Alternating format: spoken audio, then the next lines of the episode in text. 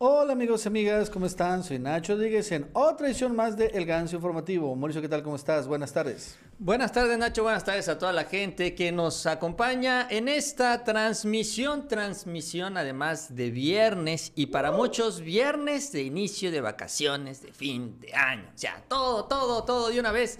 Y ahorita eso es lo que representa este viernes, así que bienvenidos. Y bueno, tenemos un muy buen programa y la verdad es que, bueno, sí, vacaciones, pero aquí, aquí no. Aquí vamos a quedarnos. Bueno, tú sabes salir, ¿no? Yo voy a estar aquí. Sí, yo, yo salgo cada fin de año. Eh, el año pasado no salí por el tema de la pandemia, bueno, y el antepasado tampoco. Pero generalmente yo salgo a fin de año por la familia de mi esposa. Entonces, eh, pues sí, ya ahora sí ya nos toca salir. Y bueno, de todos modos, aquí voy a estar toda la otra semana, nada más el 25, no vamos a transmitir, tampoco el 24. ¿Qué día es el 24? Viernes. Viernes. Bueno, 24 no, 25 sí. Digo, 25 no se puede. Eh, este, pero aquí vamos a estar entonces al pie del cañón. Y hoy tenemos un gran programa porque vamos a hablar de que una gran empresa, Aeroméxico, está al borde de la quiebra. Tuvieron un jueves y un viernes negro. La verdad es que está a punto de liquidarse. Es increíble lo que está pasando con Aeroméxico. Vamos a hablar sobre ese tema. Obviamente también sobre el enorme éxito, un gran triunfo de la 4T, la reunión de la CONAGO. 31 gobernadores estuvieron en Tabasco con el presidente López Obrador. Y la verdad es que se pulverizó toda la oposición de los gobiernos estatales. Tremendo, y es que ya están cambiando las cosas bastante. Por cierto, también al medio de esto se dio una especie de destape del presidente hacia Adán Augusto López Hernández. Vamos a hablar también sobre este tema. Dejó un reportero mudo al presidente. Se acta, también se está quebrando la alianza de Va por México ahora en la Ciudad de México, en el Congreso de allá pues sucede que ya también se está pulverizando esta idea de Claudio X González, ya no aguantó, Mauricio, no aguantar la Navidad. Por cierto, el día de ayer Lencho Córdoba, digo, el día de hoy Lencho Córdoba y Ciro Moyama están a punto de aprobar que se suspenda la revocación del mandato, una medida completamente ilegal. Y la verdad es que el presidente opinó sobre este tema, vamos a hablar también. Eh, Ricardo Salinas Pliego en graves problemas financieros porque ha lanzado algo que podría acabarlo metiendo en la cárcel. Vamos a hablar sobre ese tema. Ojo con el dato. Y bueno, Mauricio, por increíble que parezca, México, uno de los mejores países en manejo de la pandemia, al final de todo, Vale la pena destacar algunas cifras de entrada. En Tabasco, Mauricio, cero casos de COVID. Esto y más, Mauricio, el día de hoy en el Ganso Informativo. Así es, como siempre, mucha información en este espacio, en esta Chapucero Network. Les invitamos que nos acompañen durante los próximos minutos en esta emisión. Y si no se han suscrito, también les invitamos que lo hagan, no se van a arrepentir. Y les agradecemos muchísimo también las manitas para arriba. Esos likes nos ayudan mucho en estas plataformas, las redes sociales. Mauricio, fíjate que vamos a arrancar con, con esto del COVID. La verdad es que ya no se menciona mucho, pero lo cierto es que en México no se menciona mucho porque está, cuando menos ahorita rumbo a la, a la, a la Navidad, muy, muy, muy resuelto, ¿no? No sé si te acuerdas, Mauricio, cuando estaba arrancando, fue lo de la, más la Fórmula 1, ¿no? Por ahí, que iba a venir la cuarta ola, que la chingada esto y lo otro, ¿no? Esta es la dentista experta en COVID, el actuario experto en COVID. No, Nacho, más fue ahí, pero sobre todo fue cuando lo del Zócalo, cuando empezó lo del Omicron, empezó un par de días antes. Ajá, que no, no, bueno, todo esto arranca realmente, si no mal, no, no me acuerdo bien, en el la, regreso a clases, ¿no? Ahí donde, no, pinche regreso a clases va a generar que haya, no, wow, todo el mundo se va a morir, pobres niños se van a morir. ¿No? Ahí arrancó este alarmismo y después se fue como que haciendo más para allá. Empezaron cuarta olas en todo el mundo, primero con la Delta, después llegó el Omicron, aquí en México, ¡ay, el Zócalo capitalino! Y después no sé qué, ahora sí, ahora sí, ahora sí, ahora sí, ahora sí de la cuarta ola, ahora sí te lo prometo que viene la cuarta ola. Y vino la final de fútbol y todos callados, ¿eh? Sí, pero mira, vamos a ver, Mauricio, cómo está a nivel mundial México. Porque si hay una cuarta ola a nivel mundial, mira, este es el Reino Unido, verdaderos problemas en el Reino Unido, ¿no? Sí. Y ojo, que se aganallaron la vacuna al inicio. Este es Alemania, la todopoderosa Alemania, Mauricio, en segundo lugar. También, pues si te das cuenta, subió un montón. Estados Unidos, la vez que nunca ha, tenido muy controlado, pero bueno, ahí va, no está tan mal. Todavía la primera ola fue la, la peor le pegó a los gringos. Italia, ahí va, subiendo. Canadá, Mauricio, Y aquí está, aquí bajito, México y la India. Esto es COVID, por cierto, por millón. No, o sea, por eso la India finalmente es un país mucho más grande que México.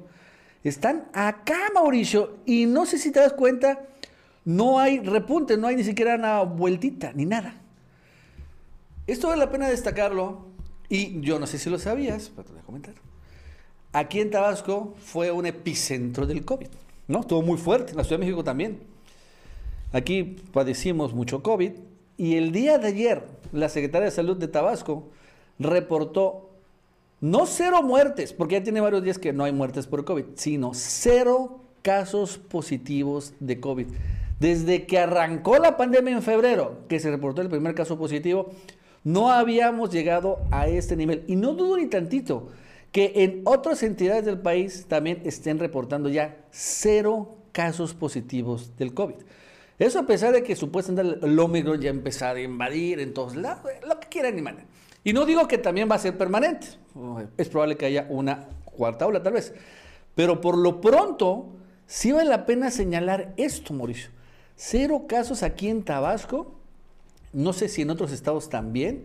Varios estados ya reportan cero muertes por COVID. Por ejemplo, a la vez estuve el lunes en Tlaxcala entrevistando a Lorena Cuellar. Ella dijo, no, allá llevamos como, no sé, cuatro, cinco, seis días donde hay cero muertes por COVID, aunque sí hay casos positivos.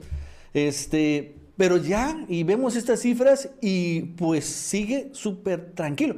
Y eso que la gente está enloquecida en todos lados. O sea, uno sale al cine, al aeropuerto, a la plaza, está enloquecida y fíjate cómo está esto.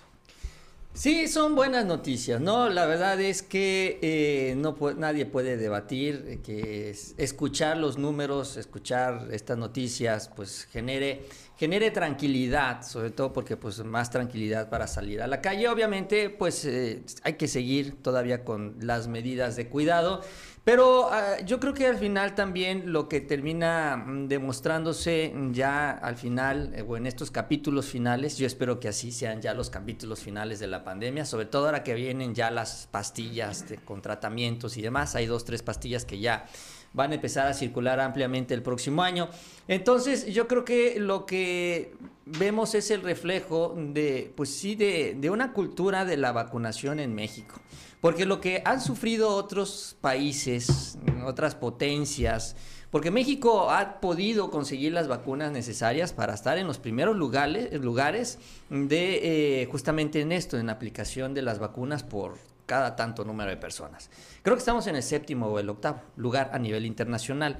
Pero además de esto, o sea, no nada más es la, es la cantidad en sí, sino es que es la cantidad, ¿sí?, de vacunas, pero también la disposición de los mexicanos que tenemos a vacunarnos. Porque en otros países, Nacho, es que se han dado una gigantesca cantidad de comentarios, de debates, sobre todo quienes no están apostando por las vacunas y también incluso ahí se mete un poco la parte ideológica, ¿no? Entre republicanos y demócratas, sobre todo en Estados Unidos. Entonces, eh, este debate ha sido muy amplio eh, en otras partes del mundo y en el caso de México, realmente, aquí más bien la pregunta es, ¿cuándo me voy a vacunar? O sea, realmente el debate sobre si te pones o no la vacuna no fue debate aquí en nuestro país. Aquí la pregunta era cuándo me voy a vacunar, cuándo van a llegar, cuándo voy a tener la segunda dosis, cuándo, cuándo lo hago para ya salir de esto. Entonces, también es este reflejo de la cultura que tenemos aquí en México, donde sí, la gran mayoría de los mexicanos apuesta por las vacunas. Y eh, pues mientras más vacunados tengamos, pues es más fácil combatir esta esta enfermedad. Entonces, entre el esfuerzo del presidente, que eso es innegable, se consiguieron las vacunas a pesar de la dificultad mundial y se siguen todavía aplicando con el refuerzo y demás. Y esta decisión de los mexicanos, que hay que reconocerlo también, pues estamos saliendo adelante y qué buenas noticias y qué buenos datos que pues sí, no podemos decir ya la libramos de una posible cuarta ola, pero estamos mucho, mucho mejor preparados. Sí, y también la estrategia, Mauricio, no solo que la gente se quiera vacunar, sino la disponibilidad. Y yo creo que la estrategia, como se hizo, o sea, porque en Estados Unidos cualquiera se puede ir a vacunar y esto al mismo tiempo desincentiva, ¿no? Pues me puedo vacunar hoy o mañana, no sé. Entonces, aquí la estrategia en donde, bueno, al final es por grupos, determinados días, determinadas, este, por determinadas letras. Eso creo que también generó eh, que, que, hubiera eh, eh, más, más eficacia en la vacunación. Además, creo que también el hecho de que aquí en México, creo que es el país que más vacunas está poniendo de distintos, este, de distintas laboratorios. Es, por ejemplo, muchos países occidentales, potencias, confiaron mucho en la Pfizer, ¿no? Es la vacuna más popular en los países occidentales. Y fue la vacuna que de una u otra manera era muy potente al inicio, pero fue ¿no? la que dicen se pierde mucho después de seis meses. Y necesitan, a ver si el famoso booster. Pero México no solo se aplica esa, se aplica la otra AstraZeneca, se aplican las eh, Sinovac chinas, la Cancino también, la rusa. Este, entonces, hay una hay otra moderna. Novavax, ¿no? Nova, no bueno, se, se, aplican un montón. Entonces, Creo que también el hecho de que haya muchos mexicanos con mucho tipo de vacunas, pues se genera que al final, bueno, pues si a ti te baja la Pfizer, pero yo tengo la Sinovac, bueno, pues entonces no, como que no hay una, eh, eh, eh, no hay una, no sé, pierden al mismo tiempo la eficacia de todas las vacunas, sino esto genera por así decirlo, cierta desigualdad o asimetría. Se diversifica el riesgo, ¿no? Dirían los financieros. y entonces, eh, creo que eso también ha pasado mucho. Eh, eh, y porque también hay varios países con muy alta tasa de vacunación, por ejemplo Israel y toda la cosa, y que están padeciendo esto, porque al mismo tiempo, como solo pusieron una vacuna, y al final esa vacuna no era tan buena como prometían, pues valió que eso. En México, digo, pusieron una no es que sea mala, pero bueno, ahora ya este, no solo tienen la Pfizer, está la AstraZeneca, en fin, hay un montón. O sea, fue una buena estrategia y bueno, también el no restricciones estúpidas, en, cuando menos a nivel federal, también fue una gran estrategia, ¿no? Restricciones así tipo de necesitas ser vacunado para entrar al súper, eh, necesitas una prueba negativa para viajar en avión, eh, bla, bla, todas esas sonceras que realmente afectaron mucho las economías en México no se aplicaron de manera obligatoria, aunque sí algunas entidades sí lo hicieron, pero bueno, fue muy este, localizado. Y esto de una otra manera generó que entramos un poco al modelo sueco, vamos a llamarle así, que al final, ¿no? Sin restricciones, pues la gente que se contagió, pues se contagió. Este, y esto generó una mayor inmunidad, parece, de rebaño. Eh, y bueno, pues eh, ya ahora, eh, mientras otros países siguen sufriendo olas y olas porque pues siguen estas restricciones, pero pues el virus sigue afuera, entonces sales y te vuelves a enfermar, bueno, ahí está la ola. En México ya ahorita pues o es, ya algún día se infectaron y ya se recuperaron o ya están vacunados. Pero la verdad es que sí, fue una buena estrategia y sí vale la pena comentar. Bueno, antes de le recordamos que se suscriban, denle like Mauricio y vámonos. Pues ayer, pues un gran éxito, ¿no? La reunión de la CONAO con López Obrador. Hay unas fotos que creo que son muy representativas. Si la encuentro. Este. A esta foto que soy el presidente. Ayer estábamos viendo, ¿no? ¿O no? No, no la vimos ayer. No, no, son de la tarde. A ver. Son de la comida. Esta. Esta la subió el propio presidente López Obrador. Aparte, si te das cuenta, generalmente estas, estas fotos después de la CONAGO siempre se. eran muy posadas, ¿no? Esa es como que muy, eh, muy, muy casual. Entonces están todos los gobernadores excepto este, Enrique Alfaro, que está de vacaciones. Muy relevante está aquí Cabeza de Vaca. Muchos dicen, no está Cabeza de Vaca, la es que él sí fue, ahí está. Este, este cuate Miguel Riquelme que está acá atrás, el de Coahuila. Este, eh, debemos recordar que es un furibundo anti-López Obradorista, es el que creó incluso la Alianza Federalista, ahí está. ¿No? Obviamente se encuentran también otros antilopezadoristas acá. Diego Sinoé, el de Guanajuato, Samuel García, que por increíble que parezca no, sabía ni qué, ni, ni cómo vestirse. Se, se tuvo que quitar todo el saco. Llegó por traje, trajeado, con corbata. O sea, güey, ¿qué onda? ¿Qué te pasa? Marianita no le dije el dress code. O sea, trajeado, pero con corbata. Aquí no usamos corbata, nada más si eres eh, vendedor de Liverpool, tal vez. ¿no? O si vas a la boda en la noche, tal vez, pero nada más. Y bueno, y la verdad es que, pues un gran éxito, finalmente la reunión de la CONAGO, y todos los gobernadores, pues, eh, de entrada, pues pulverizando la famosa alianza federalista, ya nadie la ve, los panistas también dicen, pues dice que la alianza, pues quién sabe, ya nos hemos reunido, ya valió queso. Y bueno, pues todos ya jalando con López Obrador, pues ahora sí, ¿no? Este, si no puedes contra ellos, úneteles y ya los gobernadores del PAN y del PRI, pues ya están. Pues ya, se, ya quedan poquitos, pero bueno, al final se han sumado a López Obrador. Pues ¿qué más? ¿Qué pueden hacer? No pueden hacer nada más, no les funcionó nada más, pues ya vámonos con él. Sí, esto es un reflejo más de lo que está sucediendo en la oposición. La verdad es que en estos tres años, los tres años que va de gobierno del presidente López Obrador, han, han intentado de todo. Lo sabemos bien, han mentido día tras día, han manipulado a los medios, han eh, realizado estos bloques opositores a nivel de gobernadores, a nivel de partidos, a, nivel de maestros, de opinadores, de estudiantes, eh, ah, se han, han, movido de empresarios, han hecho todo, todo, todo lo que se les ha ocurrido, incluso frena, todo eso, todo, todo, la verdad es que es, la verdad es que hay que reconocerles un poco la creatividad que han tenido para buscar algunos caminos para ponerle piedras al presidente López Obrador, pero todos estos esfuerzos todos se han derrumbado. Y primero, primero se derrumba lo que es la alianza partidista, porque ¿cómo se derrumba? Bueno, los priistas empiezan ya a abrir las puertas a la reforma eléctrica, los panistas sienten que se quedan solos y entonces van y buscan el acuerdo con el presidente también para aprobar la reforma eléctrica. Ella está cascabeleando, incluso hablábamos también hace unos días que apenas cuatro de las seis gubernaturas van a ir en alianza y a ver cómo les va porque también finalmente las van a terminar perdiendo. Pero bueno, esto es en cuanto a los partidos y ahora viene este otro momento con los gobernadores, que son también una parte muy importante para los partidos, son realmente la fortaleza de los partidos a nivel territorial. Y pues ya los gobernadores también tiraron la toalla, o sea, es un reflejo de que esta estrategia de bloques y alianzas no les funcionó. No porque sea malo hacer este tipo de, grupos o estas alianzas, sino simple y sencillamente porque eran alianzas que traían un objetivo muy particular, que era perseguir un interés político y que no era precisamente alianzas, o no lo son, como el caso de la Va por México, que ahí sigue todavía con el membrete, no lo son para ayudar a los mexicanos. Y por eso por, eso ya quebró y ya trenó, ya tronó, ya la dieron por muerte el día de ayer. Mira, otra, otra fotito. Esta está muy buena. ¿No? Sí, esta se viralizó bastante. Sí. Ahí el.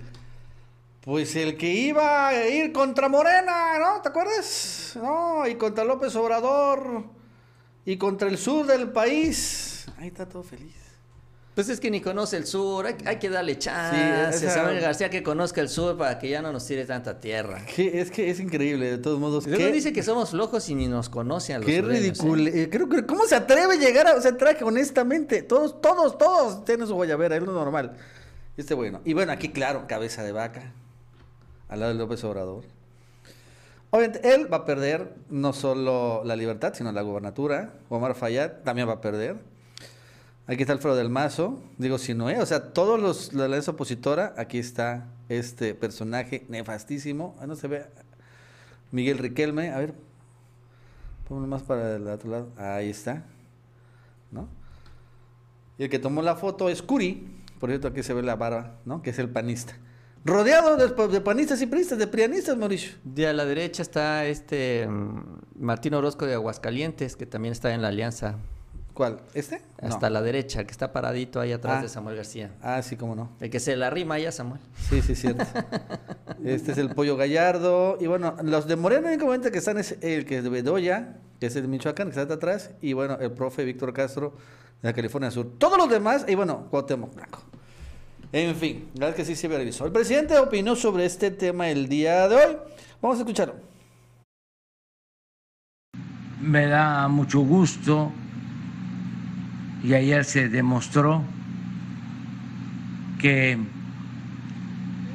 se mantiene la unidad de los gobernadores y de todo el gobierno de la República, por lo que corresponde al Poder Ejecutivo. Eso es muy bueno, porque a los ciudadanos les gusta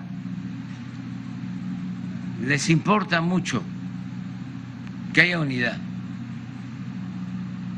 Nos podemos estar peleando por cualquier cosa. Pero en temas como seguridad, la gente quiere que nos pongamos de acuerdo, que trabajemos de forma coordinada para que se actúe con eficacia y se garantice la paz, la tranquilidad. Son asuntos de interés general que van más allá de las diferencias personales, por legítimas que sean. Entonces yo creo que fue una muy buena reunión, fue un acuerdo de unidad nacional y no estuvo presente el gobernador de Jalisco porque nos informó que tenía un compromiso familiar, pero que iba a asistir en su representación al secretario de gobierno. Y en efecto no está este, en Jalisco, por eso no pudo este, acompañarnos, pero estuvieron todos. Pero sí, un gran éxito. O sea, la verdad es que no se le puede negar. Y bueno, pues ya domada la oposición. Domada, domada, domada. Y realmente el que lo domó, pues bueno, claro, fue López Obrador, pero bueno, fue Dan Augusto el que se encargó de hacer esta reunión. Y bueno, el presidente lo reconoció. Vamos a escucharlo. Este, a veces eh, domina más la pasión que la razón. Claro, las grandes transformaciones en el mundo siempre se han hecho con pasión, pero hay que buscar el equilibrio.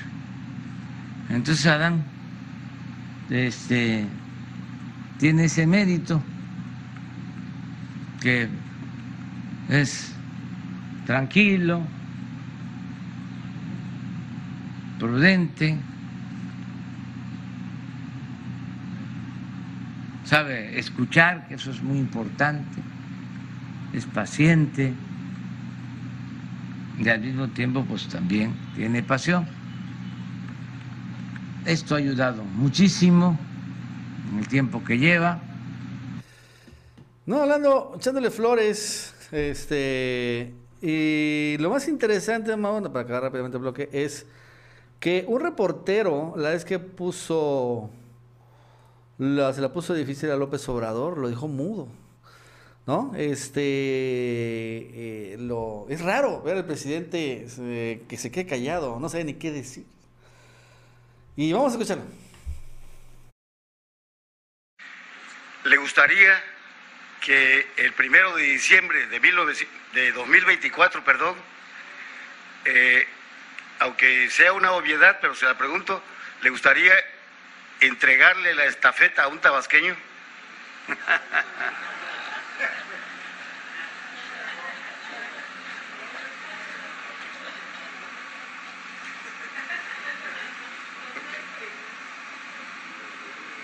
Le estoy preguntando, ¿le gustaría entregarle estafeta? ¿O con esa risa me está diciendo que sí? Pues no, siempre me río, yo no ando enojado.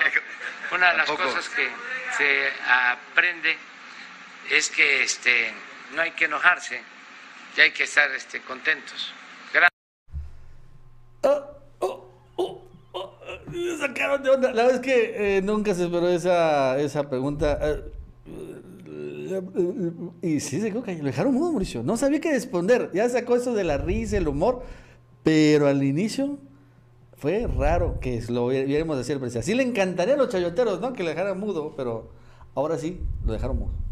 Bueno, ayer hablábamos, ¿no? De este escenario, ¿no? Sobre la importancia de un evento político en la tierra del presidente, en donde Adán era gobernador, de donde también es oriundo, también es tabasqueño. Y, eh, que bueno, pues sí, es... Eh, tú lo veías como destape, yo lo veía como el inicio ya de lo que sería su pues, aspiración más formal a la presidencia.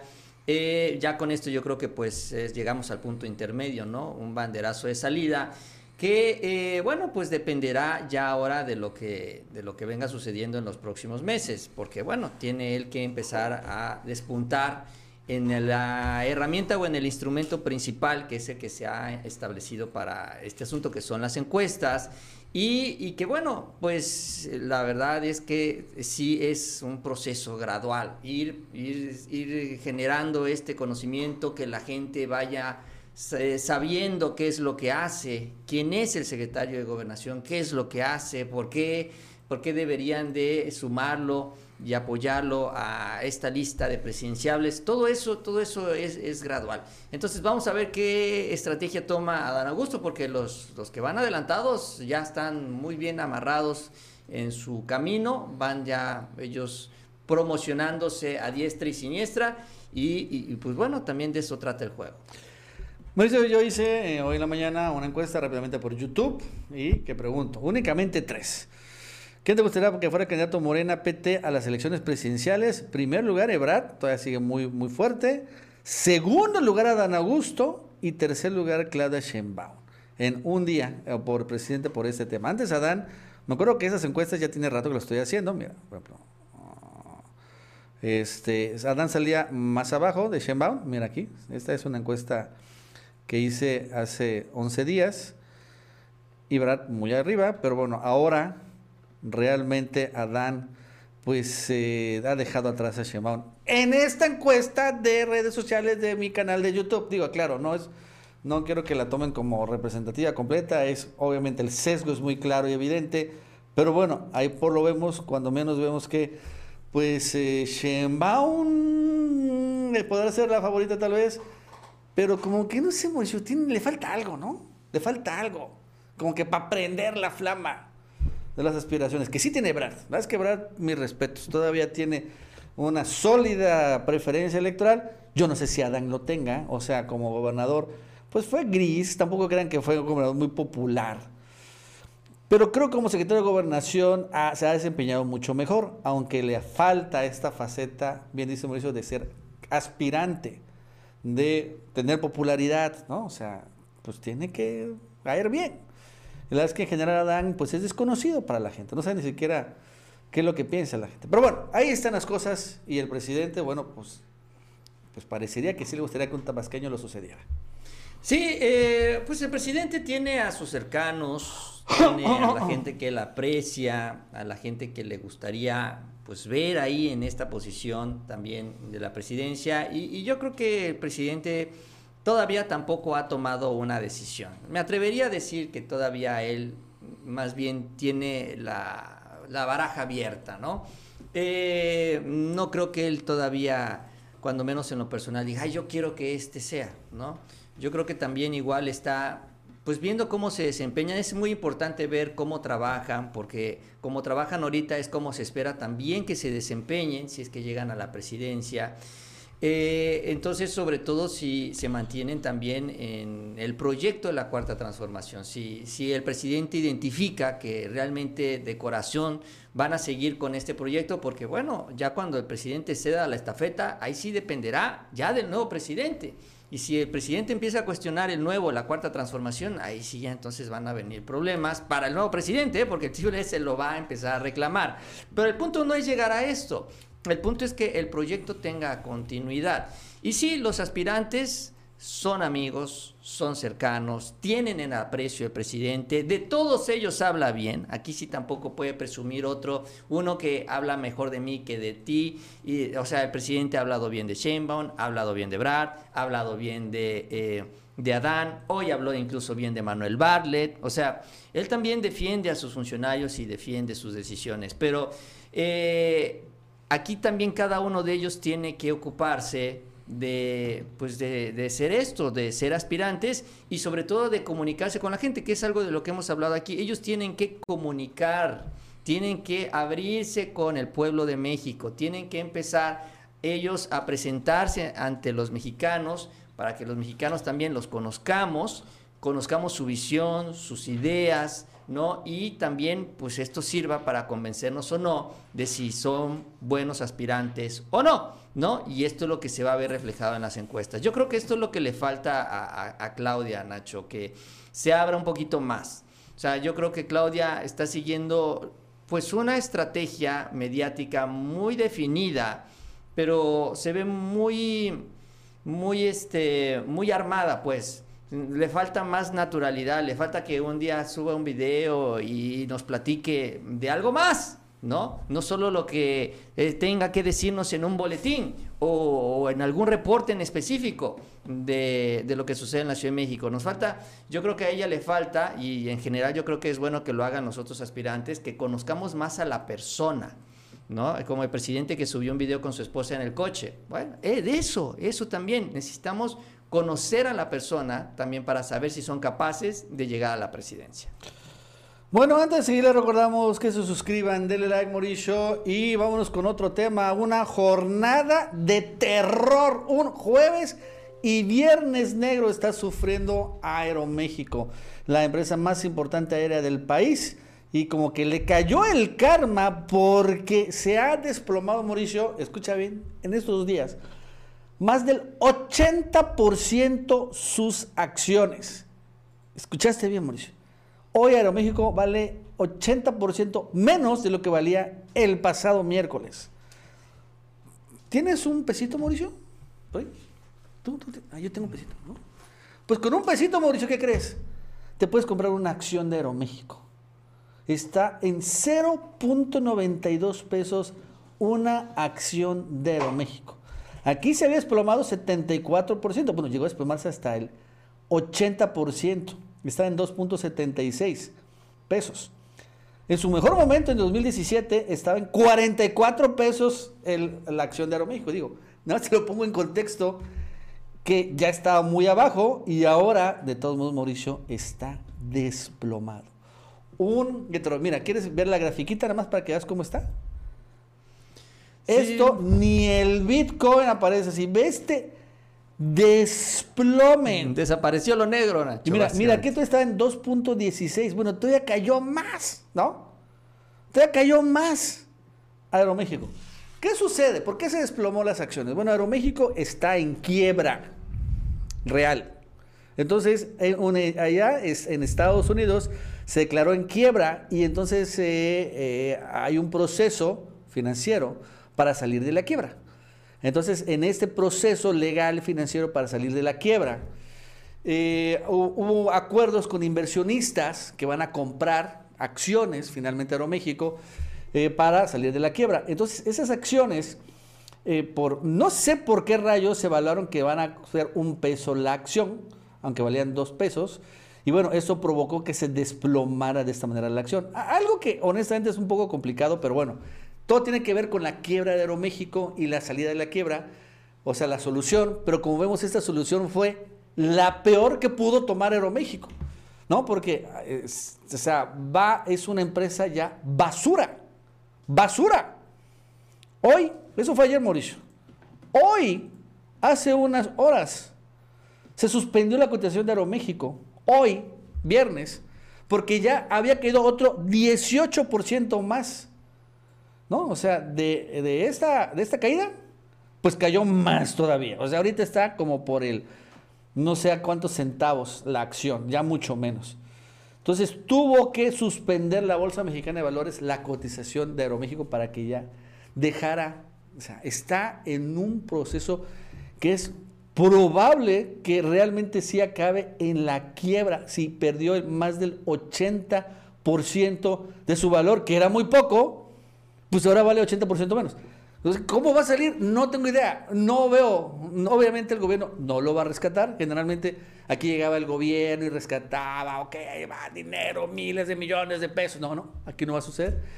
Y bueno, pues es la aerolínea mexicana más grande del país, pero bueno, también recordando que lo maneja el señor Eduardo Tricio, un personaje muy antilopesadorista, se negó a llegar al aeropuerto Santa Lucía y ahora pelas, pelas, pelas.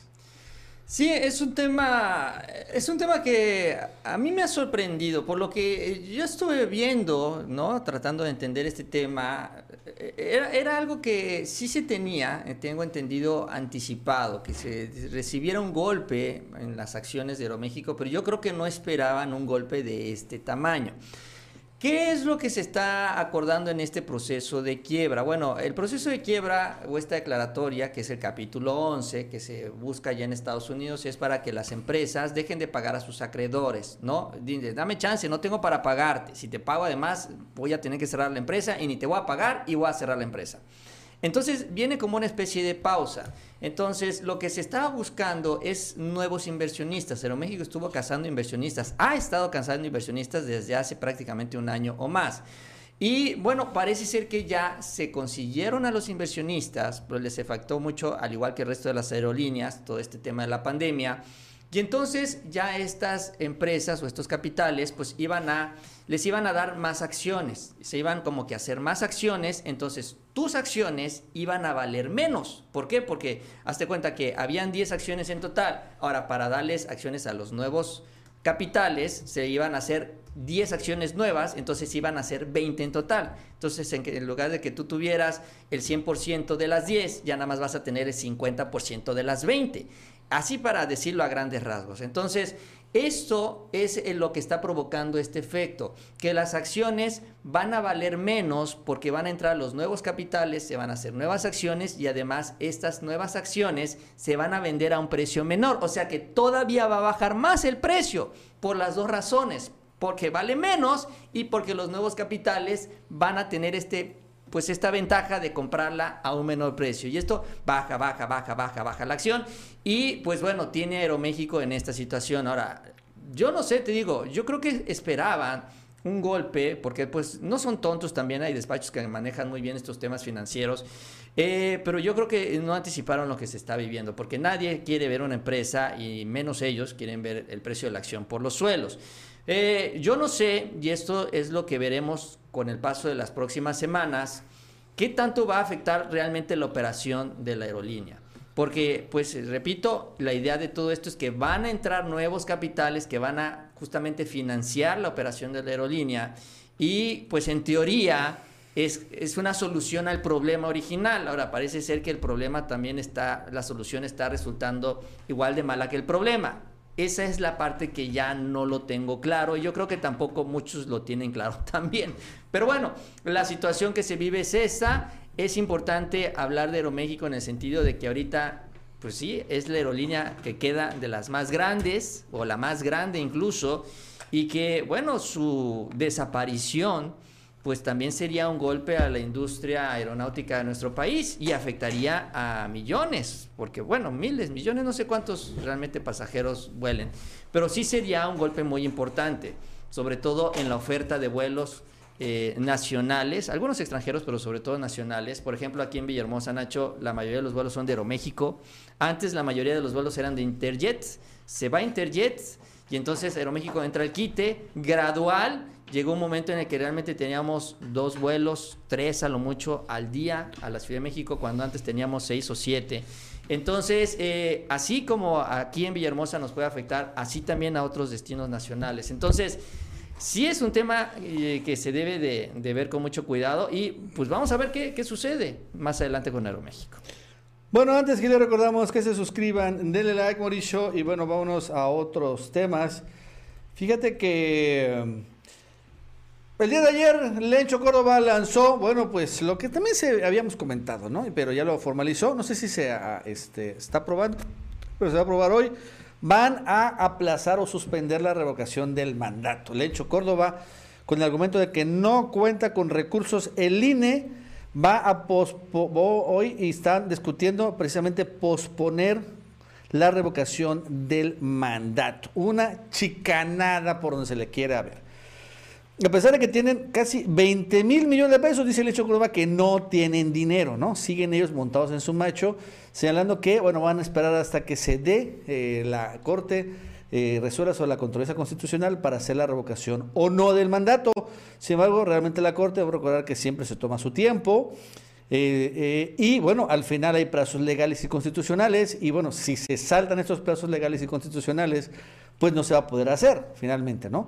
Aunque va a violar la ley. O sea, es obviamente una gran desacato a la ley, es incluso una ilegalidad puede acabar hasta en la cárcel, de entrada destituido y después en la cárcel, pero bueno, se le están jugando todo por el todo. Hoy el presidente López Obrador habló sobre el tema. Dijo que es una chicanada lo que está haciendo Lorenzo Córdoba. Vamos a escucharlo. Ya eh, son chicanadas, son tácticas dilatorias, parecen abogados huizacheros.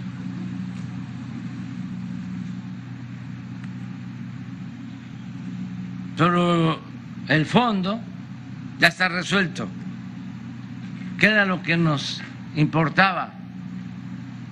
Y fíjense, ahora sí que, como diría el finado Juan Gabriel, las vueltas que da la vida. Los partidos opositores, incluidos los que están de consejeros,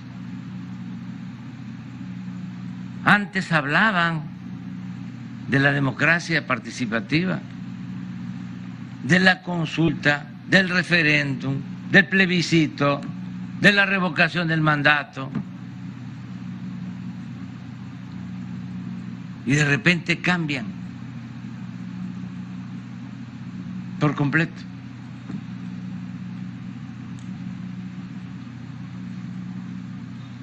Porque no son auténticos demócratas.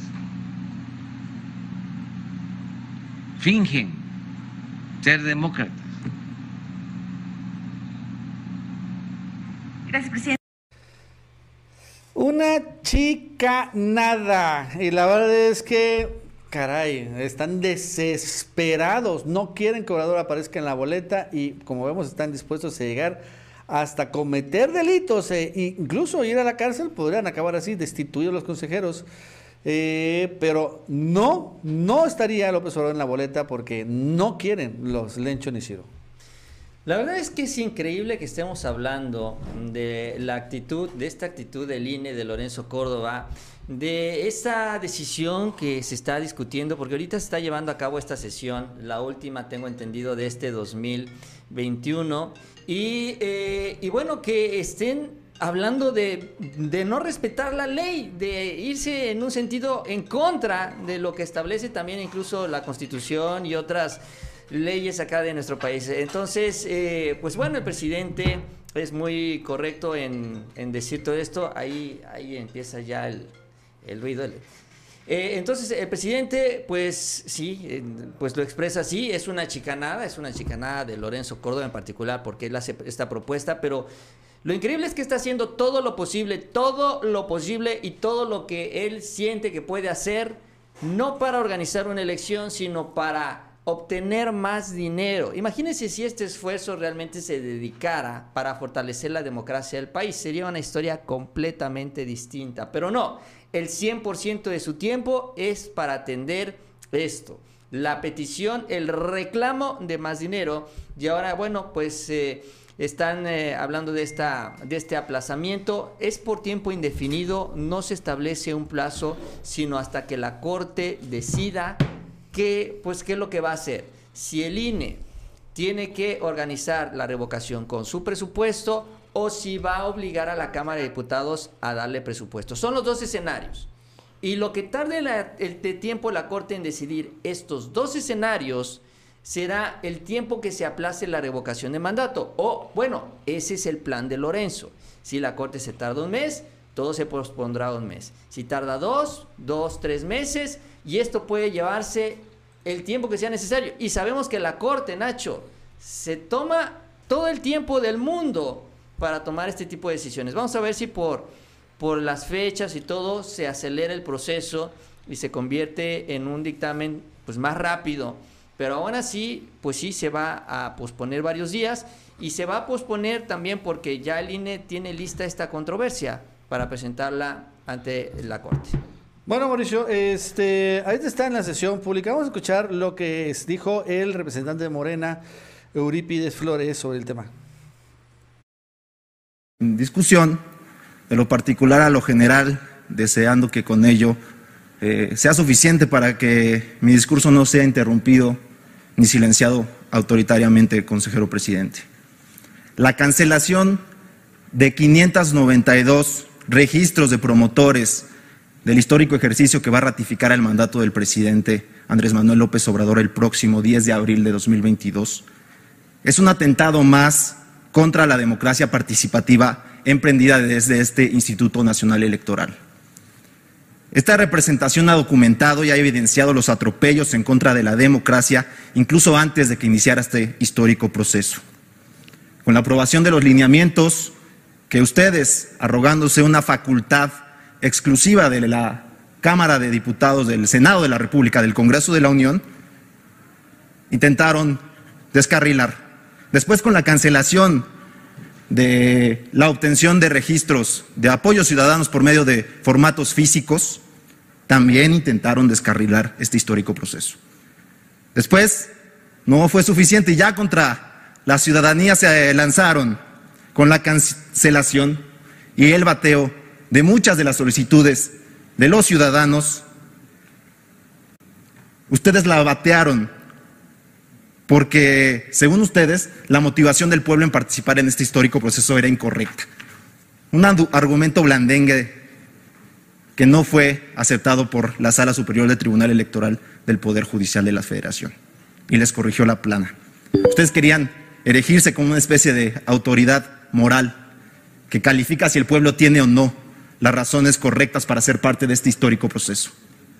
Ahora, en un hecho inaudito, la comisión de quejas que presiden e integran algunas consejeras y consejeros como Ciro Murayama, ha pretendido cancelar el registro de promotores de la ratificación del mandato del presidente. Es decir, mandan un mensaje bravucón y prepotente al pueblo de que son ustedes los que deciden quiénes sí pueden y quiénes no pueden participar, como si la democracia fuera de ustedes, como si los procesos fueran propiedad de ustedes, nada más soberbio que eso. Ahí sigue, ¿no? Finalmente la sesión, eso es lo que dijo. Ahorita está Carla Humphrey hablando. Vamos a escuchar más un minutito a ver qué dice. El Comité de Radio y Televisión en donde, por cierto, ya envié un oficio solicitando se analice este tema y ahora lo hago en el seno del Consejo General, se debe incluir en esta metodología la opción de ampliar los tiempos en radio y televisión conforme la ley de la materia. Pues eh, son muchos temas ¿no? que debaten, pero bueno, más a rato, supongo yo, Mauricio, que el acuerdo lo van a aprobar la mayoría de los consejeros, o si no es que todos. Pero bueno, la verdad es que sí se están arriesgando a caer en desacato y ser despedidos por la corte o incluso, repito, a a la cárcel por desacato. Sí, están jugando con fuego. Están estirando la liga y en una de esas la liga se puede romper. Porque te decía yo, están los dos escenarios en donde diga la corte, bueno, pues eh, vamos a darles chance, vamos a decirle a los diputados que les den más dinero y pues Ahí vamos a aplazar los tiempos como ustedes lo, acordaron, no importa lo que diga la ley, adelante, ¿no? Que para mí es un escenario muy poco probable. Y el otro es que de plano la Corte diga no y además ya vas atrasado, ¿eh?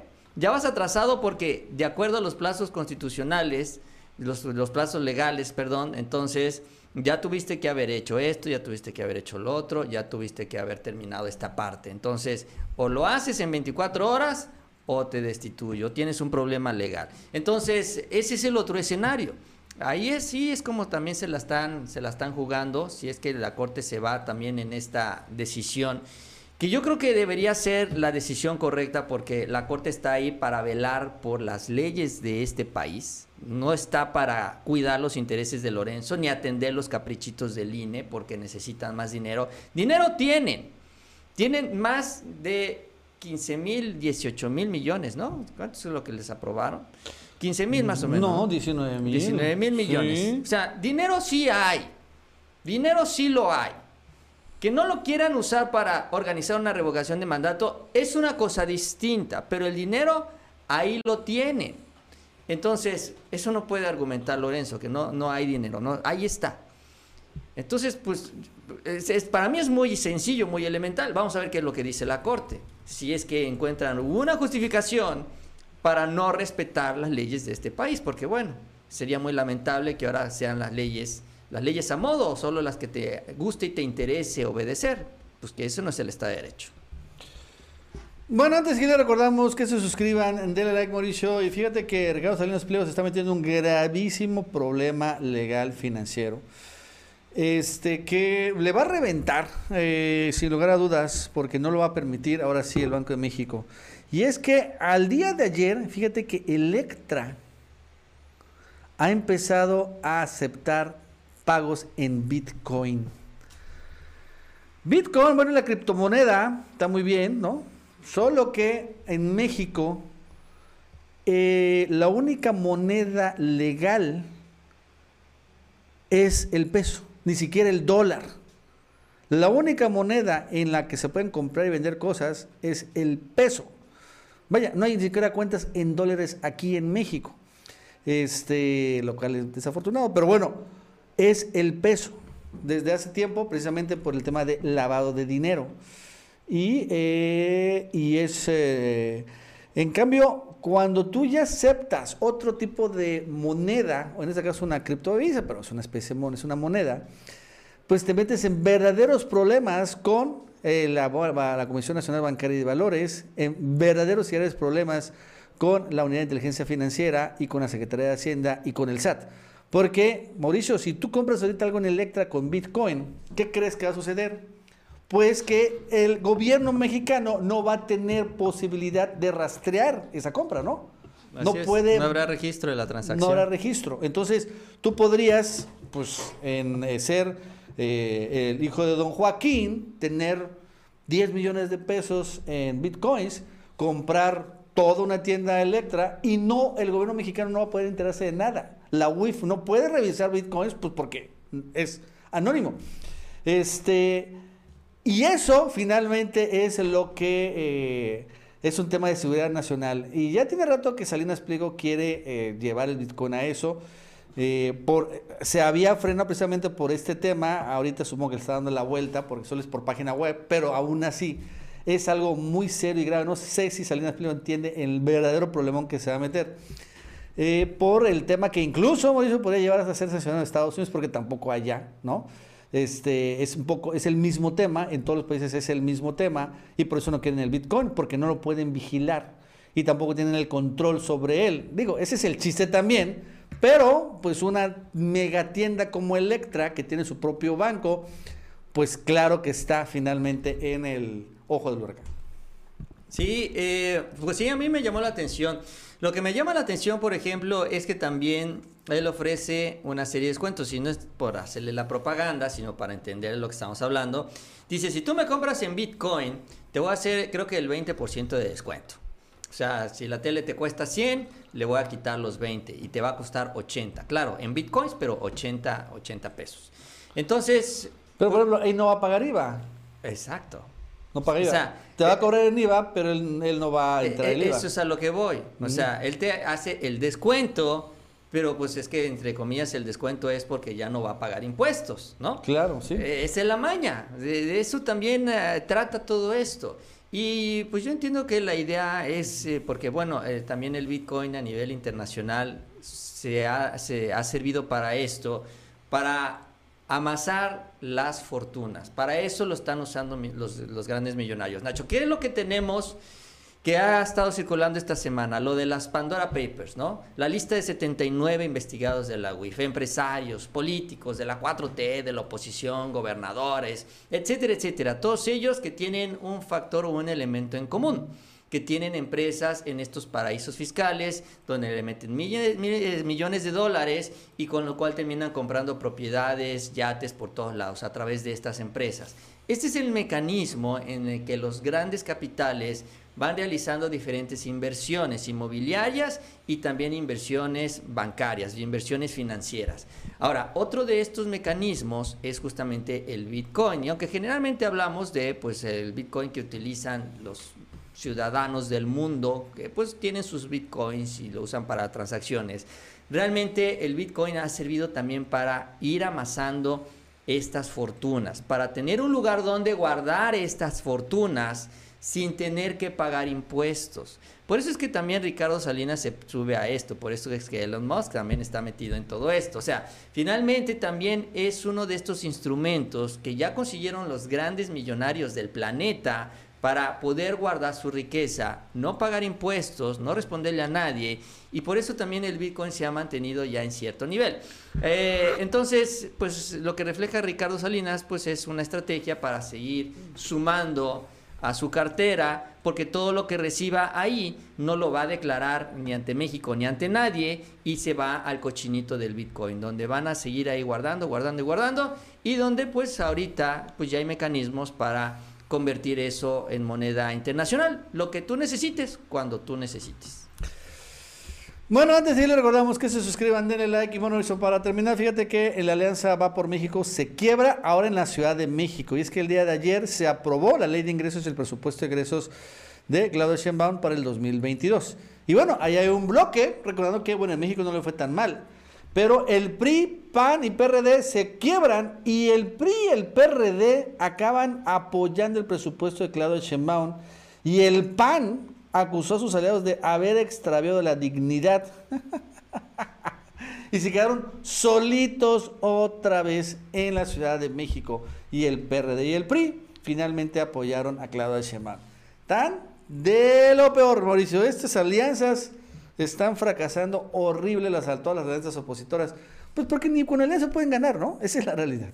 Sí, no, lo que decíamos, ¿no? Hace rato, ¿no? Ya las alianzas demostraron que no pueden. O sea, no es malo no es una mala estrategia, pero el, objetivo o el fin original de la alianza, que es nada más obtener un beneficio personal político, termina por, por reventar, sobre todo por cuando hablas que los aliados, ¿no? los partidos y los políticos, priistas, panistas, periodistas, son bien ambiciosos, ¿eh? Y que a la primera te traicionan por la espalda. Y eso es lo que está pasando, o sea, ni siquiera entre ellos se respetan.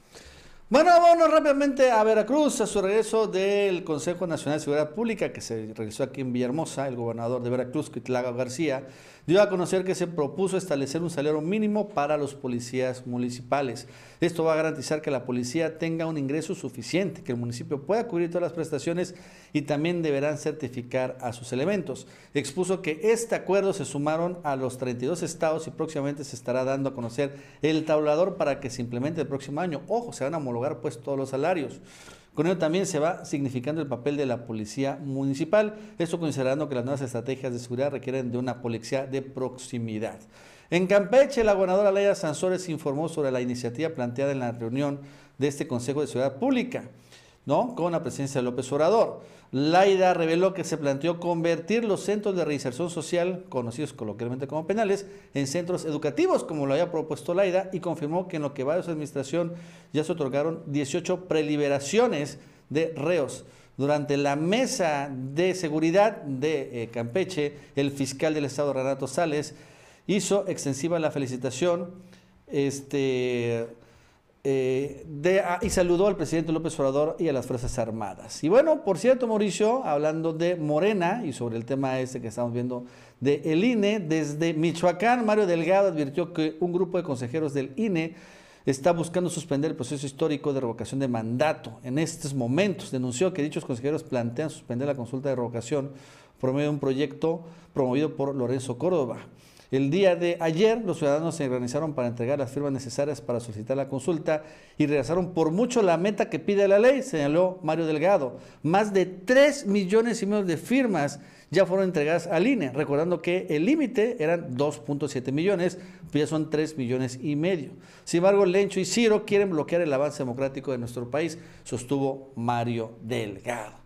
Bueno, amigos y amigas, eso es todo por el día de hoy. Gracias por seguirnos en otra edición más de El Ganso Informativo. Así es, antes de irnos, les invitamos que se suscriban a este canal. No se van a arrepentir, tenemos información todos los días. También les agradecemos mucho ese like, esas manitas para arriba.